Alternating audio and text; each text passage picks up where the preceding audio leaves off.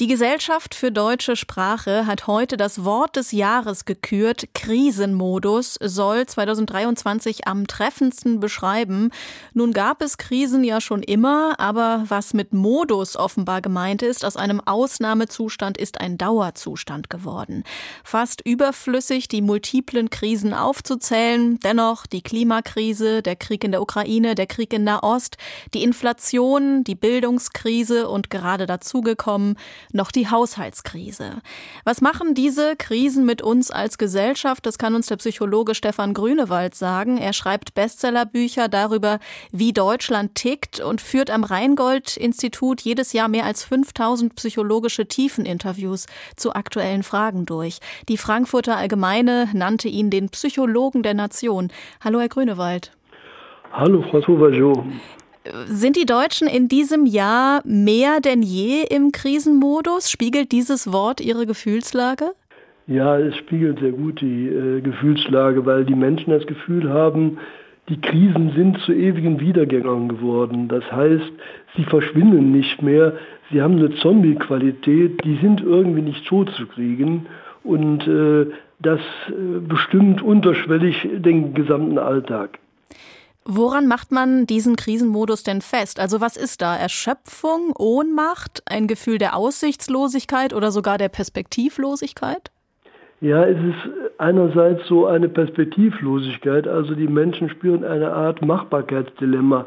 Sie haben persönlich keine Idee, wie man aus diesen Krisen rauskommen äh, könnte und dadurch fangen sie mehr und mehr an, diese, diese Krisen zu verdrängen. Also wir stellen im Moment fest, dass wir eine sehr disparate Zuversicht haben. Ne, die private Zuversicht ist trotz der Krisen noch äh, enorm hoch. 83 Prozent blicken zuversichtlich in ihr privates Glück, aber nur noch 23 Prozent haben diese Zuversicht im Hinblick auf die Gesellschaft und auf die Politik. Letztendlich spannen die Menschen einen Vorhang der Verdrängung zwischen ihrer Eigenwelt, in die sie sich zurückgezogen haben, und dieser bedrohlichen Krisenwelt da draußen. Sie sagen, diese Menschen ziehen sich zurück, aber äh, naja, dieser Krisenmodus beschreibt ja eher, dass man es doch sehr an sich heranlässt. Dabei könnte man ja auch diese multiplen Krisen auf Abstand halten, sich auf die Insel des Wohlstands zurückziehen, wenn man natürlich das Glück hat, ein privilegiertes Leben zu führen. Wieso nehmen sich Menschen dennoch das, was in der Welt passiert, zu Herzen?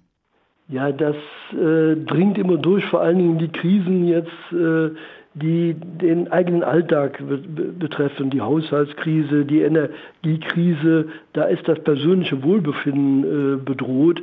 Aber wir stellen schon fest, die Menschen haben wirklich gelernt, sich die Krisen vom Leib zu halten. Also in unseren tiefen Interviews erleben wir oder beschreiben uns die Menschen, dass sie immer weniger Nachrichten gucken, weil sie den Blick in den Kriegsabgrund nicht äh, aushalten. Sie ziehen sich in ihr privates Schneckenhaus äh, zurück, pflegen soziale Kontakte, äh, pflegen auch die Wohlfühloase, verschönern ihr Heim jetzt gerade in der dunklen Zeit, weil man weiß, wenn man aus dem Fenster guckt oder in die Nachrichten, dann ist direkt dieses Krisengefühl wieder da. Aber dann beschreibt Krisenmodus doch gar nicht so sehr die Gefühlslage, sondern eher das Ja in politischer Hinsicht, wenn Sie sagen, die Menschen lassen das gar nicht so sehr an sich heran. Ja, der Krisenmodus zeigt, äh, es ist ein Modus der, der Abwehr, der Verdrängung des Rückzugs. Und das, was wir beobachten, dass die Menschen wirklich die, die Augen abwenden von einer Welt, in der so eine seltsame Endzeitstimmung herrscht, ist, glaube ich, äh, charakterisiert dadurch, dass da draußen so viele Krisen äh, unterwegs sind, von denen man nicht weiß, wie man die, die beikriegen kann. Ich verstehe das, was Sie sagen, auch als Kritik der Zustände. Also dieses Modus in Krisenmodus sagt es ja schon, die Krise wird zum permanenten Zustand. Wie geht man damit denn am besten um? Also besser als bisher? Ja, also ist es ganz gut, wenn man Kraftquellen findet. Also die Menschen haben eine große Angst vor Ohnmacht. Sie haben auch eine große Angst, dass die Gesellschaft sich entzweit. Und das, was sie tun, ist der Versuch, im privaten Kreis Erfolgserlebnisse zu haben, Selbstwirksamkeit zu, zu verspüren. Das ist auch richtig. Also das hat in der Corona-Zeit angefangen. Da haben die Leute zu Hause gewerkelt, aufgeräumt, äh, geputzt, ge gebacken, um nicht staatenlos zu sein. Wir beobachten auch, dass die Menschen sich zusammenschließen, soziale Bollwerke errichten, die zum Teil sehr hermetisch sind. Zum Teil sortiert man Leute, die anstrengend oder andersdenkend raus, um wieder so eine Selbststabilisierung zu erleben. Das ist ganz, ganz wichtig. Das Problem, das ich als Psychologe beobachte, ist, dass im Großen Ganzen eher eine resignativ passive Haltung entsteht, nicht im eigenen äh, Kosmos, sondern in Bezug auf das, was da draußen passiert. Mhm. Wird von Krise zu inflationär gesprochen, also so sehr, dass das Wort irgendwann kaum mehr eine Bedeutung in sich trägt? Das ist eine gewisse Gefahr. Also früher wusste man Krisen, da muss man durch. Das hat mit Verhaltensänderungen zu tun. Jetzt ist eher so äh, das Gefühl, ja, die Krise, da können wir sowieso nichts ändern und vielleicht hat die Regierung noch einen Doppel- oder Dreifach-Wumms im, im Köcher und äh, kann das wieder abfedern. Also es ist so eine seltsame Gemengelage.